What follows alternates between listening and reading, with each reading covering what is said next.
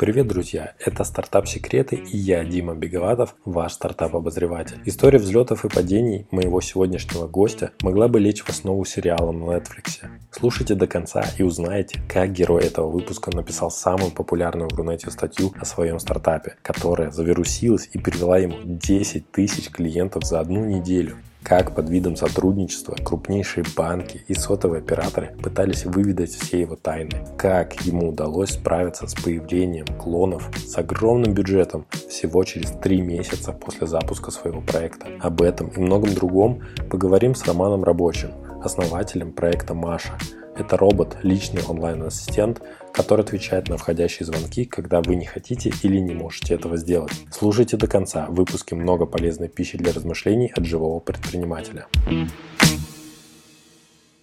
Привет, Ром. Привет. Приветствуй наших слушателей и коротко расскажи, чем и кому ты помогаешь.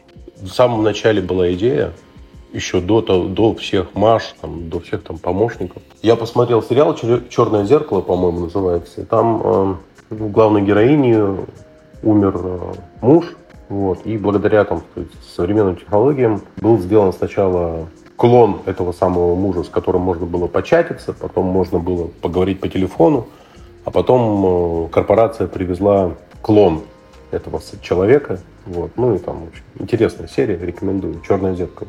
Да, и когда-то тогда давно родилась идея, что вот как бы так сделать, чтобы э, кого-нибудь поклонировать. Но не с биологической точки зрения, а вот такой, как бы, с интеллектуальной. Не знаю, откуда тут корни растут. Может быть, там желание самому остаться как-то немножечко подольше на этой земле. Или там как-то о близких позаботиться. Ну, в общем, такая была идея. Вот. А в то время я работал э, инженером во всяких там телеком-операторах. И как-то вот, в общем, это все сплелось. Потом э, у меня случился в жизни там не то чтобы кризис, но как бы я решил там все изменить, в общем, все старое зачеркнуть, начать все по-новому. Вот. И тут удобно как-то так подвернулось. Я начал заниматься Машей вот секретарем. И почему-то все считают, что это вот, в общем, очередной телефонный робот – а я по-прежнему считаю, что я работаю над клоном настоящего человека. Так вышло. Вот, так что в стратегии у нас на самом деле ну, создание клона, клона человека, который вот, такого, как бы, не знаю, виртуального романа или там виртуального Дмитрия, который бы э, выполнял всю рутину вместо человека. А, вот, и поэтому мы в этом направлении движемся потихонечку. Есть очень много, конечно, нюансов, деталей. Слушай, это такая интересная миссия, которая, мне кажется, сродни э, миссии Илона Маска вывести всех на Марс. То есть вот то, о чем ты сказал, я посмотрел «Черное зеркало». Нет, я так, я так не замахиваюсь. А почему? Почему нет? Ну, это было бы здорово очень. Ну, мы уже как бы старые, бедные. Мы не основали в молодости PayPal, поэтому до Марса мы точно не долетим. Вот, но как бы поучаствовать в общем движении можно, почему нет? Слушай, ну все равно это звучит, знаешь, как очень прикольная история, когда вот вы ставите себе цель, которая гораздо больше, чем вся ваша жизнь, и вы понимаете, что, может быть, конкретно вы сами до нее не дойдете, но э, вот эта вот идея, да, большая такая, которую я, кстати говоря, не слышал еще вообще в средствах массовой информации, чтобы какая-то из компаний, да, потому что в основном это компании берут на себя какую-то миссию, какую-то идею, а вот чтобы даже люди какие-то конкретно, вот Илон Маск, да, у него есть какая-то идея, которая привлекает большое количество народа. Мне кажется, он, в принципе, из-за этого и стал такой медийной личностью. Вот тот же, там, не знаю, Павел Дуров, да, у него тоже есть идея, это вот эта вот анонимность э, какая-то, защита э, информации и так далее, и так далее. Он под эту идею собрал много единомышленников. Но все-таки это не настолько большая идея, как колонизация Марса, как у Маска. Поэтому вот в битве этих идей он побеждает. А я бы сказал, что твоя идея, она, в принципе, даже может победить и идею Маска, поэтому почему бы нет, почему бы не начать тебя продвигать как такого российского, российского Илона Маска. У меня проблема, я социопат, как бы, я поэтому я так не смогу. Нет, ну, тут, видишь, какая штука, тут, э, наверное, немножко с возрастом даже приходит осознание того, что Вообще есть, есть потрясающая книга, я забыл, как она называется, но смысл там в том, что все люди на свете отвечают на три вопроса. Что мы делаем, как мы делаем и почему мы делаем. Многие знают ответ на вопрос, что мы делаем и как мы делаем, но, к сожалению, единицы знают, почему мы это делаем.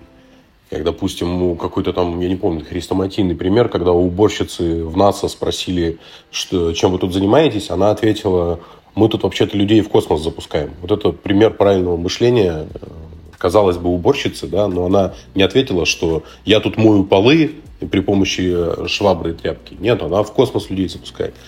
Вот. То же самое как бы и у нас, наверное, происходит, потому что мы вот как-то... Я загорелся вот этим сериалом когда-то давно, еще там три года назад, по-моему.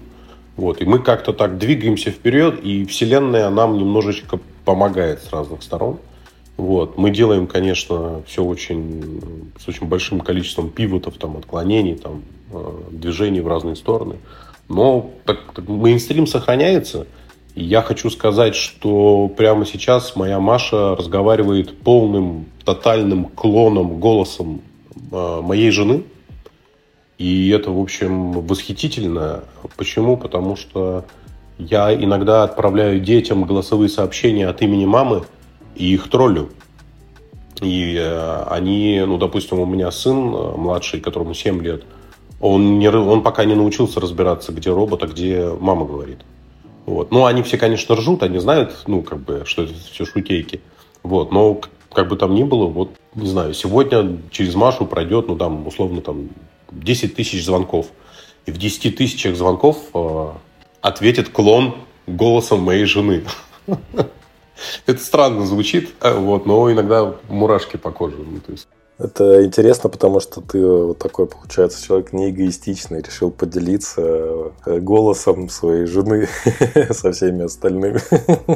Не, история это в другом, смотри. А, когда мы Машу начинали, а, вот Маша, этот самый голосовой помощник, она же отвечала на звонки первых пользователей. А первые пользователи были друзья, и в том числе я. И жена отвечала лично на эти звонки. Это оттуда корни растут. Это MVP было. Правильно я понимаю? Ну да, да, да, да. Как говорят, все делаете вручную, соответственно, взял, посадил жену. Не, ну не так не авторитарно, что прям посадил. Попросил, умолял, пожалуйста. Тортиками задабривал. Да, да, да, вот этим всем. Ну, хорошо, это, это интересно. И знаешь, что еще интересно? Мы так прям вот сразу такие почти философские материи начали э, затрагивать, а я хотел с тобой поговорить на тему вообще, в принципе, рынка вот таких голосовых помощников. И то, почему на самом деле мы сейчас видим такой прикольный продукт, который настолько завирусился, да, настолько стал популярным благодаря там, твоей публикации на VC.ru. Вокруг него собралась уже масса каких-то поклонников, людей, которым он интересен, э, и даже вот твою там, следующую статью, которая вышла не, не так давно, ее приняли прям с очень большой теплотой, и в итоге она стала там на второе место в разделе трибуна после первой твоей же статьи. Э, потихонечку так забиваешь топ. Мне осталось написать третью, третью по популярности в трибуне, и все. Я буду королем трибуны.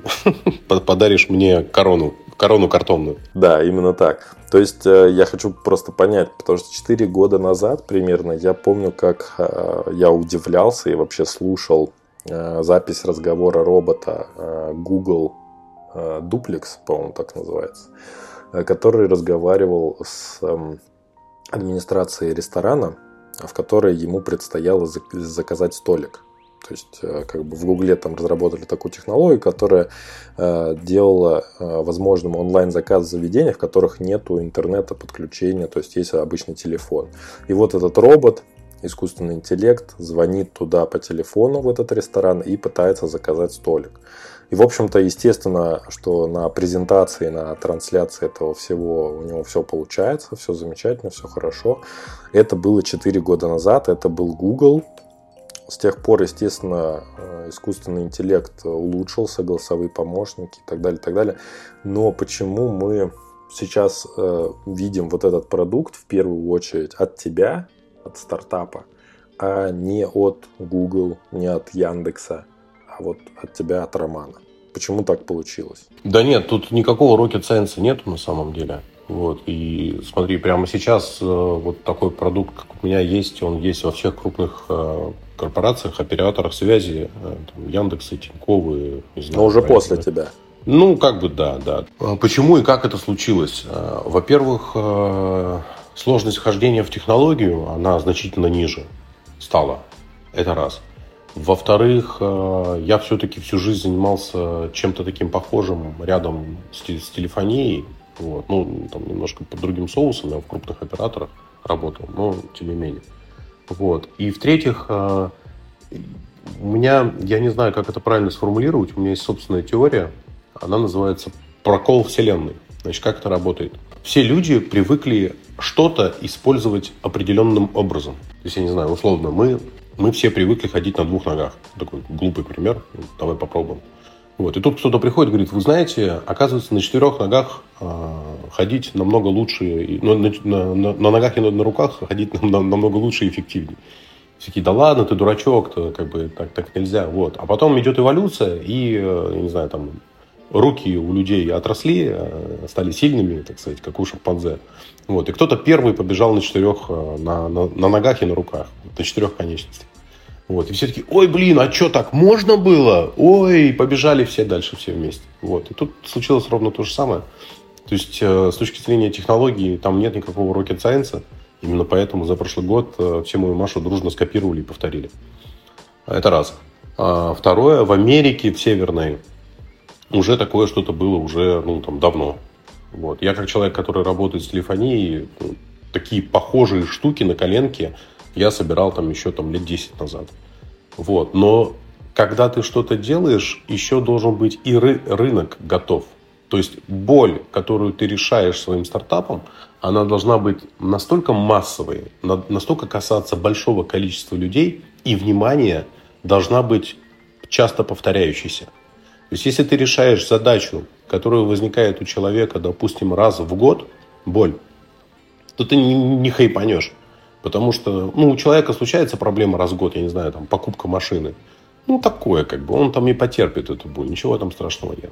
А если у человека есть боль, и она повторяется условно каждый день, вот как в моем случае, когда мы сказали, так, все, слушайте, хватит отвлекаться на телефон, вам звонят на телефон по 10 раз, там 80% мусора, рынок созрел до этого уровня. И мы пришли такие, да вот же решение, вот, пожалуйста, вот оно простое, легкое, пожалуйста. И все, и все, и все, и все побежали вперед. Так что, как бы, ну, я, повторюсь, не считаю ничего тут такого удивительного в своем стартапе. Я совершил главную ошибку, то, что я не э, залил туда кучу денег тогда, год назад, и это помогло бы нам там вирально вырасти там, в 10 раз. Но, с другой стороны, есть поговорка такая, знаешь, знал бы прикуп, жил бы в Сочи. То есть, как бы, ты, ты же сидишь, ты же не знаешь, что будет через неделю, да? А тут, оказывается, через неделю оно выросло в 100 раз. Ой-ой, а кто ж знал-то? Ну вот. Да, интересно, сейчас мы об этом тоже еще поговорим. Я хотел бы тебе задать еще один вопрос по поводу технологий. Ты сказал то, что технологии шагнули вперед. Они шагнули э, как раз за счет корпораций, то есть это вот какие-то корпорации, которые тот же самый Google, э, какой-нибудь Яндекс и так далее, они работают вот над этой темой и э, делают некую такую инфраструктуру, базу для того, чтобы уже дальше какие-то технологические проекты другие, да, там предприниматели, которые знают про какие-то узкие проблемы, ситуации, которые возникают либо в бизнесах, либо они просто, ну, как бы обращают больше внимания на окружающий мир, его исследования, да, потому что ну, такие предприниматели, они в каком-то смысле исследователи. И вот получается, что э, все-таки вот вы, вы используете какие-то технологии, которые корпоративные? Или это какой-то open source, или что, что там внутри у вас? Я приверженец MVP, эм, слепленных на коленке. И, соответственно, технологии стали настолько демократичными, что э, ты можешь прямо сейчас, ну, сейчас же вот развивается очень сильно этот ноу-код, ты можешь э, делать что угодно, как угодно, достаточно быстро для того, чтобы просто проверить, а что это за штука. Соответственно, когда ты на старте это делаешь, ты используешь чужие технологии, пусть даже за деньги. То есть, как бы это не проблема. Ты используешь э, условно, не знаю, там, чужие сервера, чужие SDK, там, за деньги, за деньги, за деньги. Но ты тем самым не погружаешься в технику. А когда ты уже что-то проверил и видишь, что, а, окей, вот я, допустим, здесь использую технологию от Гугла. Вот мы в самом начале просто на, на Google вот прям руками и ногами залезли. Мы взяли от Гугла все, что смогли взять. Вот. А потом с течением времени мы, конечно же, с него достаточно успешно слезли, когда поняли, что вот такой-то стек технологий мы можем просто сами локально тут у себя создавать. Что-то из open source, что-то прям from scratch, ну, по-разному. А вообще, в принципе, технологии демократизируются, то есть как бы, все больше большее количество людей э, получает возможность зайти э, прям в легкую. Тут, правда, есть другая проблема. А, у меня такое классическое телеком-образование, и вот я сейчас поворчу немножко. Мне кажется, что а, люди, которые вот залазят в ноу-код, они потом упираются в некий стеклянный потолок, потому что их образование их навыков недостаточно для того, чтобы потом э, технологии создавать самому. И эти люди, они становятся заложниками вот этого самого ноу-кода, и там сидят и барахтаются, и говорят, ай-яй, как все плохо, как же дальше жить, мы не можем развиваться. Вот, так что вот на данном этапе как бы зайти в технологии просто, но сделать свои технологии, я считаю, по-прежнему тяжело. Нужно работать и нужно иметь знания. Ну, я с тобой тут, конечно же, соглашусь плане того, что нужно работать самостоятельно, тоже развиваться. Но опять же, в командах есть разные люди. Есть технари, люди, которые разрабатывают, и они совершенствуются в своем направлении. А ноу-код, по моему мнению, это что-то такое придуманное больше для гуманитариев. Э, э, пошучу, да, хотя я сам тоже заканчивал технический вуз, но в душе я, наверное, все-таки больше гуманитарий, поэтому я вот э, удивлением и такой э, завороженный смотрю на то, что происходит э, с точки зрения ноу-кода и какие штуки уже можно делать с помощью ноу-кода.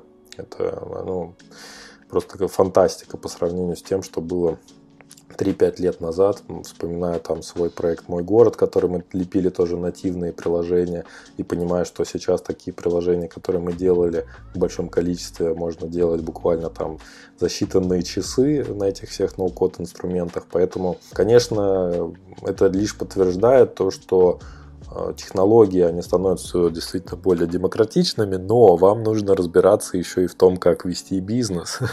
Вам нужно увлекать своих клиентов, вам нужно это, с этой базой постоянно работать, вам нужно им продавать. То есть вот что важно действительно делать в итоге. То есть доступность технологий стала выше, соответственно, и конкурентов стало больше за счет этого. Ты говоришь, что как раз у вас там после вашего выхода на VC.ru появилось большое количество похожих продуктов на рынке. Расскажи вообще, как ты на это все отреагировал с точки зрения стартапа, потому что любой стартапер, он ужасно боится о том, что его идею кто-то узнает. А ты буквально вышел, рассказал всем о ней. И получилось так, что это не застряло там, не знаю, где-нибудь в трибуне на VC.ru, где там, не знаю, тысяча, две, три там, просмотров оно собрало, а это стало ну, там, мощнейшим просто триггером для развития твоего бизнеса. Вот расскажи, как ты отнесся к вот этому моменту. Простых ответов тут нет. Почему? Потому что Маша была игрушкой и в некотором смысле тренировкой. Это странно звучит, но Маша не являлась таким, знаешь, э, как бы делом всей жизни. То есть это просто один из кирпичиков э, в системе, которую мы строим. Вот. И мы начали строить Машу как команда суперпрофессионалов в телекоме. У нас там, там вообще там пара там эксклюзивных товарищей.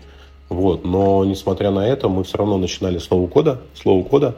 Вот. Просто для того, чтобы быстро, супер быстро проверять эти самые технологии. Вот. А по поводу того, что там корпорации наклепали, ну, это все очень, все очень логично. Ну, я, может быть, где-то там в начале на волне хайпа под медные трубы, под это все я испытывал боль, ну, что типа, ай, вот, меня скопировали, там, та-та-та.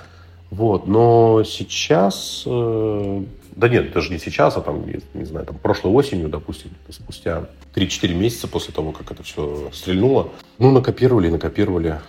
Тут копировать-то особо нечего. То есть, когда есть э, в корпорации достаточно мощная IT-команда, которая может это все сделать, они берут это и делают. А, интересно, что мелких клонов нет совсем. То есть клоны есть только у больших игроков. Возможно, есть у игроков помельче, но я что-то их не видел. Вот. Несмотря на кажущуюся простоту, все-таки продукт лежит на стыке там, разных технологий. Там и телефония, и распознавание, синтез речи, и обработка естественного языка, и все это закручено в там, сложную веб-логику. Ну, в общем, сложный продукт кажется простым, а на самом деле сложный. Вот. Ну а по поводу корпорации, ну, как бы, ну, ну, ну повторяли, и слава богу. Там на самом деле раздражало, бесило одно, что вместо того, чтобы конструктивно общаться, они все приходили для того, чтобы узнать побольше, вытащить как можно больше знаний секретиков, ну, потому что все эти секретики – это же результат твоей работы ну, в течение там, определенного количества времени. Это все верхушка айсберга. Вот, они все понабежали, слезали вот это все, что смогли слезать, и убежали дальше пилить, свои, пилить свое. Вот. вот это вот немножко, конечно, так чисто с человеческой точки зрения расстраивало и, наверное, продолжает расстраивать. Но, наверное, если бы я работал каким-нибудь руководителем продукта в корпорации, я бы, наверное, тоже так же сделал. Я бы искал бы на рынке классные стартапы, а тут его искать не надо. Вот он сам выскочил и машет красным флагом. Вот, я бы пришел к нему и сказал, слушай, дружок, я из классной корпорации. Вот ко мне недавно пришел скаут из мобильного оператора. Он говорит, Роман, у нас тут, мы тут вкладываем по миллиону долларов, и я тут сразу понял. Заманивают красными трюселями. Я говорю, ой, как интересно, миллион долларов. Что, прям все серьезно? Да, да, да, миллион долларов. И начинает задавать вопросы. Ну, все понятно. Ну, то есть человек пришел, у человека есть вопросы, вот. Он их в голове сформулировал, и нужно как-то их вытащить из оппонента. Он приходит, говорит, ой, у меня есть миллион долларов, мы тут вкладываем. Я говорю, да, да, понятно. Я говорю, вон там вот идеи подпишите, все, больше человек не возвращался. Вот, поэтому это нормально, это, это логично. Вообще, более того, знаешь, э, как бы если копнуть глубже, вот прям глубже, глубже, глубже, а, копирование – это есть залог выживания человека как вида. Почему? Потому что если бы друг друга люди не копировали, то, в общем, мы бы и так бы и остались бы где-то там обезьянками на ветках.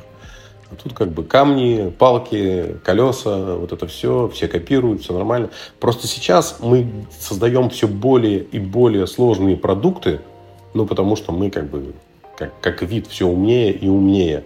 Вот. Но ничего не меняется. Как у кого-то колесо скопировали, так и здесь колесо скопировали. И я уверен, что эти колеса были и, там, и в Америке, и где-то там в Европе, возможно, эти колеса были. Так что все нормально, ничего страшного нет. Ну вот скажи, если бы время вернуть назад, как бы ты поступал со всем вот этим входящим потоком заинтересованных людей? Вот уже сейчас текущими знаниями о том, как все будет на самом деле. Слушай, ну тут есть э, куча народных поговорок на эту тему. Если бы у бабушки был, то она была бы дедушкой, знал бы прикуп, жил бы в Сочи, не знаю, вот это все. Как? Не, не, я говорю о том, вот как, как вот ты, э, как бы ты реально поступал. Я просто хочу, чтобы ты некий такой э, свой взгляд дал о том, что ты говоришь, вот Э, люди не меняются, люди одни и те же, да, они все время хотят вот что-то там скопировать. Плюс мы все знаем, что у всех людей всегда есть какая-то потребность в выгоде для себя в этих переговорах. Вот э, чтобы ты мог отгрузить какую-то ценность по результатам вот своих вот этих вот выводов, да, что как бы ты в следующий раз бы поступил, если бы вот у тебя случилась бы такая ситуация. Для тех, кто возможно, нас слушает и боится запускать свой продукт, то, что он действительно станет популярным, суперизвестным. Нужно занимать менее пассивную позицию. Смотри, а вот мой личный опыт говорит вот о чем. Но это еще связано, наверное, с моей психологией. Типа, как это выглядит? А, ты что-то делаешь, и тебе кажется, что прилетит волшебник в голубом вертолете и там, бесплатно покажет кино когда ты делаешь что-то прям крутое, то волшебники не прилетают. Прибегают э, всякого рода шапокляки, которые хотят показаться тебе хорошими, вот, но на самом деле задача у них одна – отобрать тебя мороженку, которая у тебя в руке, не знаю, там, и э, как-то тебя обмануть. Вот. И для того, чтобы найти своего волшебника в голубом вертолете, нужно все-таки как-то больше коммуницировать с миром, и, и искать вот этих своих волшебников, своих людей. Я же занимал пассивную позицию. Я сидел э, на попе ровно и все ждал, когда э, кто-то ко мне придет и бесплатно покажет кино. Но так не бывает. Но это связано, видишь, это у меня как бы такой просто, ну, у меня психология такая. Я не, не очень люблю выходить наружу. То есть вот я могу пообщаться с людьми, которые ко мне приходят, а вот я сам не иду наружу, не работаю. Поэтому совет такой, нужно как бы больше общаться, нужно искать своих волшебников, а под волшебниками я понимаю ну, какие-то стратегические партнерства, не знаю, интересные люди, инвесторы. Я общался с парой таких, но почему-то, вот я говорю, из-за своей пассивной позиции они, в принципе, предлагали большие деньги. То есть бизнес-ангелы прибежали первыми. И у них у всех чек был там, от 10 миллионов рублей. Но как-то вот э, не сложилось, не срослось. Это связано с тем, что я в тот момент был больше технарь и инженер, чем предприниматель. Поэтому совет такой, надо нужно тыкать вселенную, и она тебя обязательно вернет обратно. Ты говоришь, то, что раньше был больше технарем, сейчас уже это изменилось? Нет, я все так же сижу в консоли. Нет, ну как бы все приходит с опытом. Есть, конечно, вещи, которые э, я стал делегировать. Причем максимально. Раньше я все-таки делал, любил что-то делать сам. То есть я любил там, не знаю, там самому что-то настроить, что-то покодить, что-то поделать самому. Нет, сейчас я как бы все больше и больше делегирую. Ну и иногда провожу время в таких инженерных задачах, да. Слушай, вот э, ты рассказываешь о вот этих волшебниках, и получается так, что э, в итоге-то у тебя все равно получилось сделать с кем-то пилот. Ну, конечно же, получилось. Нет, э, все более-менее хорошо. А Почему? Как вот Потому что тех с кем можно начинать пилот. Ты знаешь, э, вот э, история про волшебников – это история как про женитьбу. Очень редко кому получается, у кого получается в одиннадцатом классе подружиться с девушкой, я не знаю, там, а, и с ней же на третьем курсе института счастливо жениться и прожить долгую счастливую жизнь. Согласись, таких примеров мало. И даже если это кажется счастливой парой, то на самом деле там внутри может быть все очень плохо. Вот, поэтому у предпринимателя и его вот этих вот партнеров такая же самая история. Все очень сложно найти хорошего партнера, волшебника в голубом вертолете. Вот. А нужно как-то пообщаться, повстречаться с девушками, а, как бы, узнать их поглубже, как говорится. Ну, какие-то критерии, чтобы получилось составить. Да, возможно, ошибиться, черт возьми, понимаешь. Вот ты вот э, вышел, женился, вернее, да, а потом раз и не сложилось. Вот, поэтому в этом плане тут то же самое. Я не знаю, у всех свой уникальный путь. Ну, кроме каких-то банальных там советов, что-то типа, э, если вам в человеке что-то не нравится, то сразу же с этим человеком нужно прекращать общение, потому что дальше это ну, вот это то, что вам не нравится, будет вам мешать и сдвигать. Но опять же, это мой персональный совет. У кого-то может быть по-другому. То есть ты считаешь, что для того, чтобы именно вот определить вот этого вот э, партнера надежного, с которым можно запустить пилот после такого наплыва популярности, это прежде всего какие-то человеческие качества. Я тебя правильно понимаю? То есть насколько человек сам к себе располагает? То есть у тебя нету никаких сейчас конкретных критериев к этим самым партнерам, что у вас должно быть, э, должны быть вот такие вот они вопросы задают, и я тогда с ними разговариваю, если они такие вопросы не задают тогда. Ну, видишь, опыт, вот э, опыт, вот как я тебе рассказал, вот по поводу этих скаутов, которые к тебе прибегают и говорят, что у нас мы раздаем по миллиону долларов. Ну, это прям сразу признак того, что можно сразу отстреливать этого партнера и больше с ним не общаться. Потому что начинать разговор с разговора денег, это плохо или что? Ну да, да, да, конечно. Это ну, сразу фальш. Это, э, то есть, как бы, ой, смотрите, что у меня есть. Так, а потом переходишь, э, а потом человек переходит э, к совершенно конкретным вопросам, которые вообще по технике. Ну, то есть, э, видно, что тебя просто заманивают. Очень сложный философский вопрос. Я не знаю, у кого как. Кто-то умудряется дружить со всеми, кто-то умудряется ни с кем не дружить. У меня такой еще вопрос к тебе по поводу вот сырого продукта. То есть ты понимал то, что Маша вот, на тот момент, когда вышла первая статья, это сырой продукт. Почему ты все-таки решила публиковаться? И как бы стоит ли повторять и, и какие нужно учесть вещи, когда постишь какой-то сырой продукт. Нет, смотри, у нас было все просто. Там есть доля лукавства, конечно, но э, рассказываю как есть. Мы, когда публиковали статью на VC, у нас было 100 пользователей. Я, ну, 150, ну, ну, что-то там такое прям, очень мало. И задача к самой первой статье была сформулирована следующим образом. Было бы хорошо набрать там что-то под 10 тысяч просмотров, и дай бог к нам придет там, не знаю, там 300 пользователей. Вот задача была такая сформулирована мы не планировали так круто, мощно хайпануть.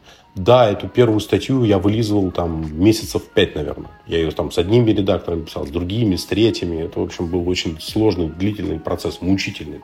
Вот. Но хайповать никто не планировал. Вот вышло случайно.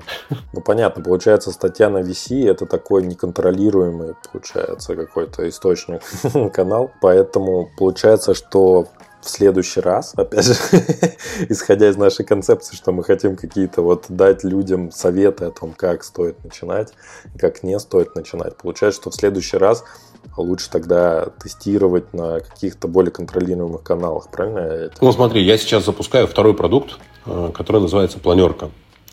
А, не буду его сейчас рекламировать, э, но э, смысл в чем? В том, что мы сейчас его пытаемся рекламировать традиционными средствами, там статьи в Дзен написали, контекст запустили, в общем, э, раздали пользователям Маши. Ну, то есть мы пытаемся сейчас э, сделать такие мини-запуски. Мы тестируем продукт на живых людях. С Машей было по-другому, с, э, с первым моим продуктом. Машу мы потестировали на друзьях. Маша была другая история. Маша, понимаешь, Маши все, все возвращались э, от использования Маши с горящими глазами. И мы поверили, что ну, можно бежать вперед. Вот. А планерку, ну вот сейчас нет. Я бы, я бы, знаешь, как я бы сделал, вот э, совет такой бы дал. Если вы видите, что ваш проект, ваш сырой MVP люди просто влюблены, просто влюблены, и вы сделали кнопку на сайте, которая называется «Оплата», оплати тысячу рублей прямо сейчас, и вы видите, что на нее жмут, неистово жмут, вам пишут в поддержку, говорят, почему не работает оплата, я хочу оплатить. Вот это, мне кажется, признак успеха. И вот тут можно как бы бежать вперед. А если вы вот как в случае с моей планеркой видите, что люди говорят, ну, продукт, в принципе, прикольный, ну, такое. Ну, что-то люди там тестируют, смотрят, как-то разбираются, ковыряются. Вот тут как бы, ну, очевидно, такого супер хайпа не будет. И боль, которую решает планерка, она не ежедневная, не, там, не супер актуальная. Вот. Поэтому планерку мы тестируем. А, и совет такой, если вы видите, что продукт, ну, прям огонь-огонь, и что этот огонь исходит от людей, которые с вами абсолютно не знакомы. Это очень важно. Это вот как в книжке про а, «Спроси маму». А, то есть не стоит спрашивать маму о том, какой классный вы продукт делаете. Не стоит спрашивать друзей, какой классный вы продукт делаете. Если какие-то внезапно левые абсолютно люди с горящими глазами хотят получить ваш продукт и заплатить за него деньги, дело верное, можно хайповать. Я себе представил такую картинку, ты такой сидишь дома, тебе звонок в дверь, какой-то мужик тарабанит, говорит, слушай, давай быстро подключай мне все, вот я тебе деньги сам принес, на сайте не понял, как оплатить, но я хочу, чтобы это у меня работало. Да, я собирался на хоккей, я собирался на хоккей, выхожу на улицу с вещами, там же куча вещей этих хоккейных, тащу этот баул на себе. Мне звонит человек, он говорит, здравствуйте, я не помню, как зовут уже человека, я из Воронежа, я говорю, я вас поздравляю. Он говорит, вы знаете, у меня ваша Маша что-то сломалась. Я говорю, чего? А мы ее раздали друзьям. Ну, то есть там человек 10-15. И тут какие-то люди из Воронежа мне звонят. А мне, я говорю, откуда вы узнали про Машу? А мне дал вот такой-то чувак. Я говорю, а он откуда? А он тоже из Воронежа. Я такой, ничего себе. И он меня спрашивал там, а, а почему бесплатно? Он, я говорю, ну вот пока бесплатно. Он говорит, а где подвох? Давайте я лучше заплачу, чтобы подвохов не было, чтобы работала постоянно. То есть он подумал, что она бесплатная, и поэтому она прекратила работу. Вот если вам звонят люди из Воронежа и как бы говорят э, «shut up and take my money», дело верное, да, надо, надо хайповать. Ну и как бы учитывая вот этот опыт, э, хайповать надо тогда на все. То есть если ты видишь, что эта штука классная, блин, она летит, то бери все бабки и жги в маркетинг. Вот. А у нас случилось по-другому мы увидели, что продукт хайповый, мы увидели, что все классно, огонь, и мы такие, ай, ладно, он вирально расползается, ну что, в Воронеже-то люди уже пользуются, ну все классно, ну значит и в Владивостоке будут. Но вот ничего-то как-то не пошло. Ну почему? Потому что корпорации появились и все, кучу рынка выжгли. Mm, то есть они перетянули на себя. Конечно, там реклама Тинькова была на Москве-Сити, в вагонах метро там. А сколько времени прошло? Ну, месяца три, наверное. Потом они пришли и сказали, что это мы у них все скопировали. Вот. Потом я написал ответ на эту статью Тинькова, написал, так, вот смотрите, ребята, вот видео, а у меня была видеопрезентация, которую они в статье написали, мы все придумали в июле 2020 года, вот наш там Олег там типа в телеге работает в июле 2020 года.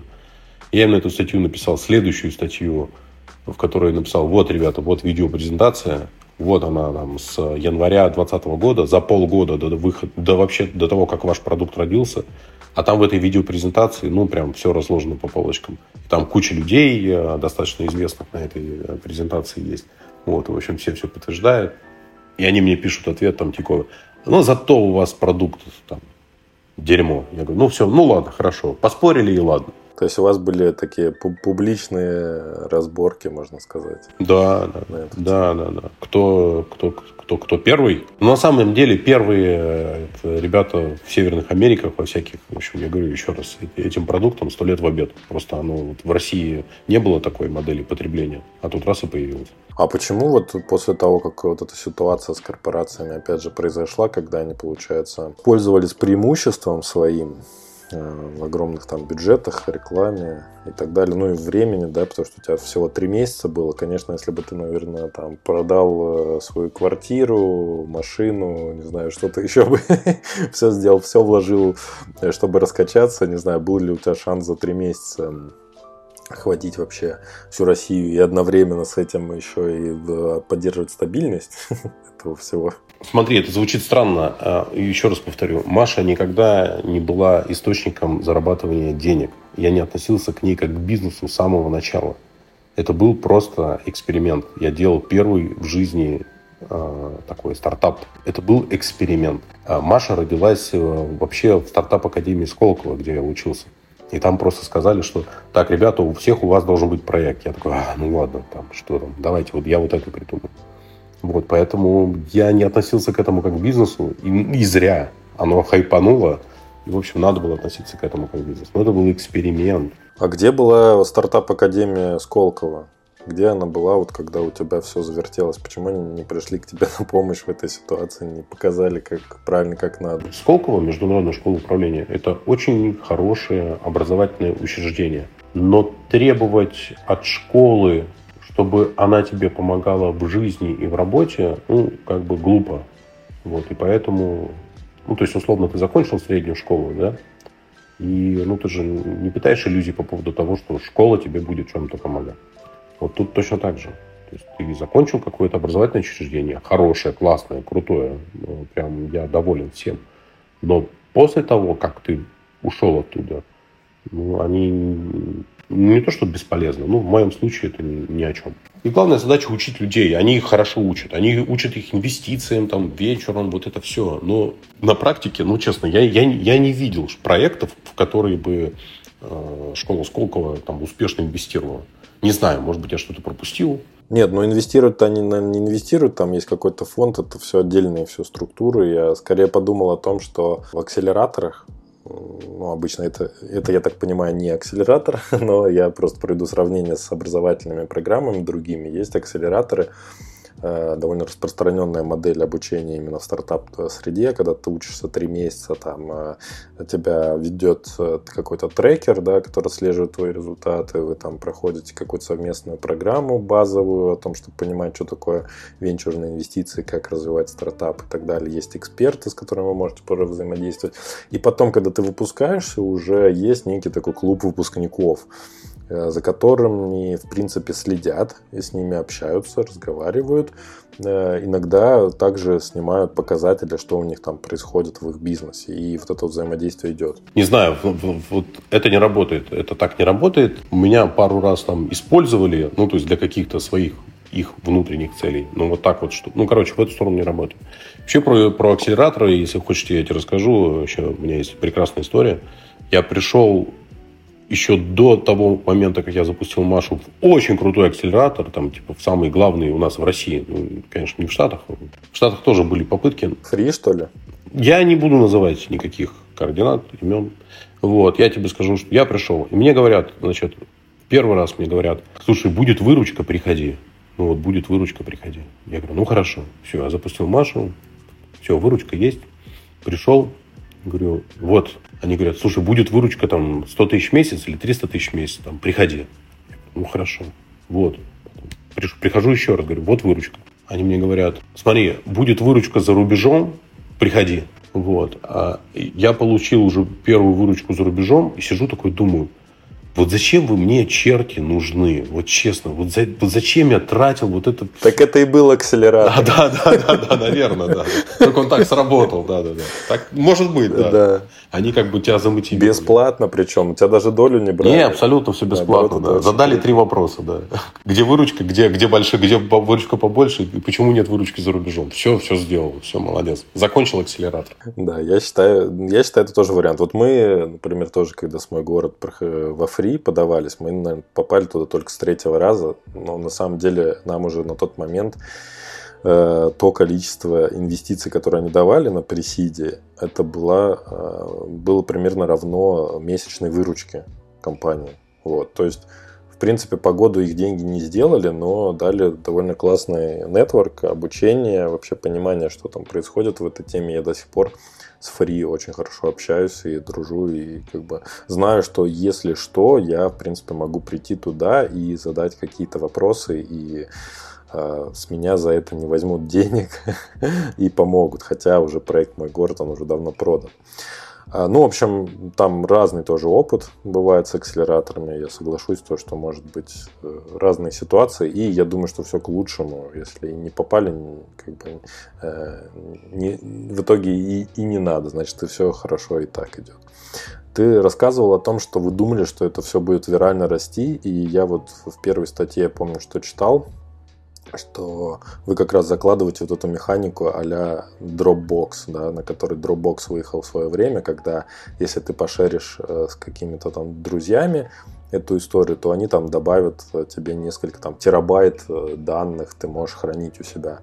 А когда еще не было никаких вот этих вот клаудов, да, там облачных хранилищ, это было просто супер предложение, все друг другом делились, все добавляли себе эти терабайты халявные и, соответственно, виральный продукт рос. У вас была своя какая-то программа такая а реферальная, в которой люди могли советовать Машу, и в случае, я так понимаю, ее там, установки, люди получали дополнительный там какой-то период э, бесплатного использования, правильно? Ну да, я много с этим экспериментировал.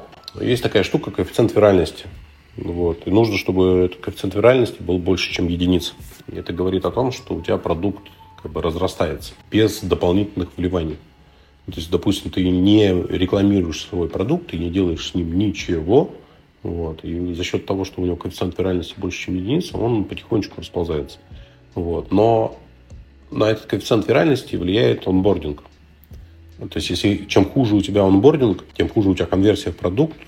Ну, в общем, это все как бы влияет на виральность в, в итоге. Вот. И мы, у нас Сколько мы не мучились с этой виральностью, у нас все в районе единицы получается. В общем, история про то, что продукт не расширяется, но и не схлопывается. То есть у нас как бы за счет виральности мы поддерживаем приток, и он как бы хороший приток, он больше, чем единица.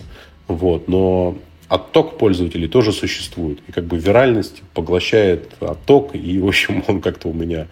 То есть как бы продукт живет так, что если его не трогать, то вот пользователей, там тысяча пользователей, допустим, условно, она живет там, ну, там год. Вот, с ней ничего не происходит. То есть виральность замещает отток. Но, к сожалению, виральности недостаточно для того, чтобы обеспечивать ну, какой-то видимый рост. Вот. А для того, чтобы обеспечивать рост, нужны классические инструменты. Ну, реклама, там вот это все. А, соответственно, с виральностью, сколько мы не игрались, вот эти со всякими реферальными программами, там, агентскими схемами, там, вот этим внедрением всяких ссылочек во всякие сообщения, все это там около ноля. Не знаю, может быть, я плохой продукт менеджер потому что я эту роль выполняю у нас в организации. Виральный продукт, а, мне кажется, что вот такой сложный технический продукт, как мой, он, ну, он, ему тяжело быть виральным. Но изначально же он, получается, был у ты говоришь, что, что у тебя вот находили люди из Воронежа, которых ты вообще не знал. Рынок был просто абсолютно пустой, и эта игрушка была настолько классной, что люди ах, делились ей прям. Вах, побежал, он полетел. А как только рынок узнал об этом продукте, люди уже начали выбирать. Вот. А когда они выбирают, ну, это уже немножко похуже все становится.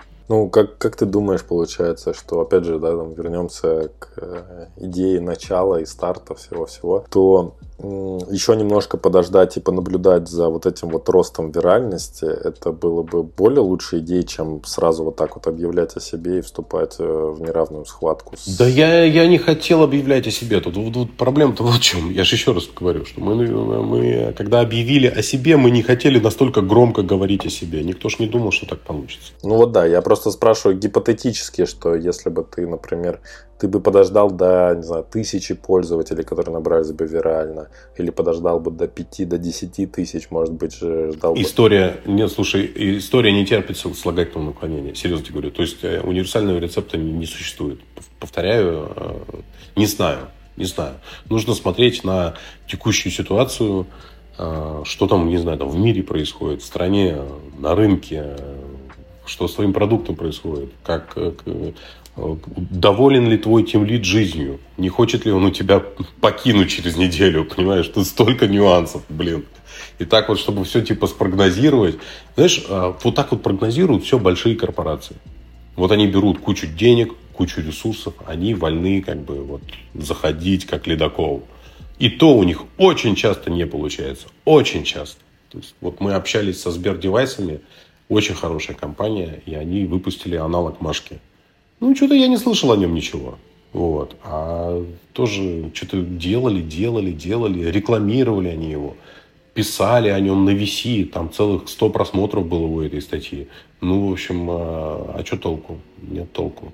Так что нет универсальных рецептов. Если бы, было, если бы был универсальный рецепт, все бы делали так, как э, все, все бы делали по этому рецепту, и ни у кого бы ничего не получалось, потому что, потому что конкуренция была бы максимальной. Ну, да, я с тобой соглашусь. Я тут просто решил пофантазировать, как бы это могло бы быть. То есть, э, если бы еще чуть-чуть подождать, да, так по э, как сказать, такую азартность испытать, да, вот как бы... Деньги, все решают деньги. У тебя должно быть денег с запасом 10x. И тогда ты ставишь 10 экспериментов, один из них будет успешным. А мы же находимся в условиях э, неопределенности, когда денег всегда немножко меньше, чем нужно, а не 10x. И вот в этом главная проблема. Э, я хотел тебя еще спросить про продвижение, которое сейчас вы используете для Маш. Вот вы сейчас э, вкладываете какие-то деньги? Как ты говоришь, деньги важны. Ничего не вкладываем. То есть у нас продукт существует э, как бы сам по себе, он э, вирально как-то шевелится. У нас есть статьи на Дзене, в которых понемножко откручивается бюджет. Бюджет, показатели этих статей стремительно ухудшаются, но были очень хорошие показатели, скажем, где-то, наверное, полгода назад – переход на сайт нам стоил где-то 7 рублей, и это прямо очень хорошо. И этот переход был очень прогретым, э, классным. То есть человек прочитал статью, осознал боль, пошел дальше на сайт, и на нашем сайте был очень хороший конверт в... Ну и остается тоже конверт в пользователя. Там что-то порядка 6%. Я считаю, это очень хорошо. Вот. Но статья, статьям на Дзене свойственно выгорание, они с течением времени ухудшают, ухудшаются параметры по охватам, а, по стоимости прочитывания. То есть стоимость прочитывания становится все больше, а, а аудитория становится все меньше. Ну, не знаю, как это работает. Короче, статьи выгорают. И для того, чтобы снова попробовать э, этот инструмент оживить, нужно написать очередные статьи в этот самый дзен. Вот. Но есть э, специфика. Какие-то статьи летят, какие-то не летят. Ну, тут, в общем, с Дзеном нужно много экспериментировать. Все, больше никаких инструментов продвижения мы не используем, кроме э, моих редких, но весьма успешных статей на VC. То есть у тебя получается такая контентная все-таки стратегия продвижения? Да, потому что не там воронка просто не укладывается. То есть вот если э, в контекст заходить, какие-то другие инструменты, там просто воронка не складывается.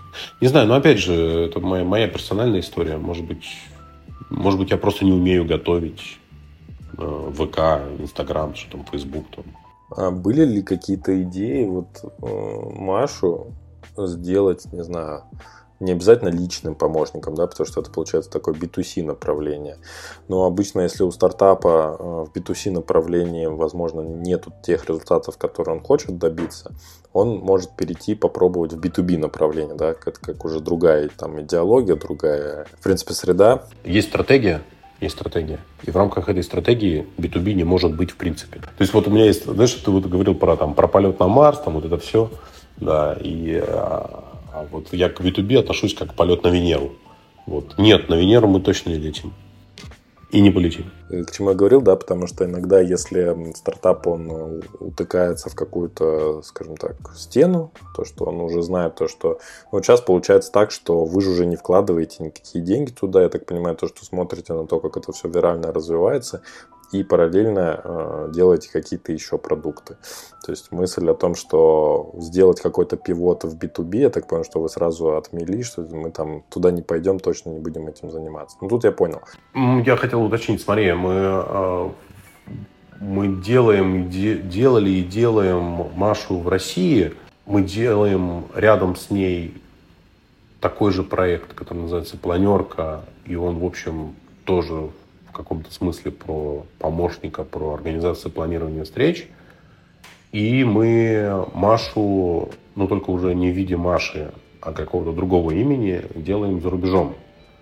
Вот. И это, это прям, да, это, это прям совершенно отдельная история, э, ну, в которой там, я пока о ней не рассказываю. Почему? Потому что она находится там в фазе строительства в нескольких э, странах. Вот, поэтому как только построим, расскажу. Это мне вот как раз интересно было, это был мой следующий вопрос. Я хотел тебя спросить насчет того, э, из-за того, что получается здесь у вас э, рынок такой стал поджатый, сразу стал Красным океаном спустя три месяца уже после публикации, то получается, да, есть ли смысл выходить за рубеж? Я так понял, что вы нашли в этом смысл. События 24 февраля, они тоже как бы, я так скажу, выручка сократилась в три раза. Мартовская от январской в три раза различается.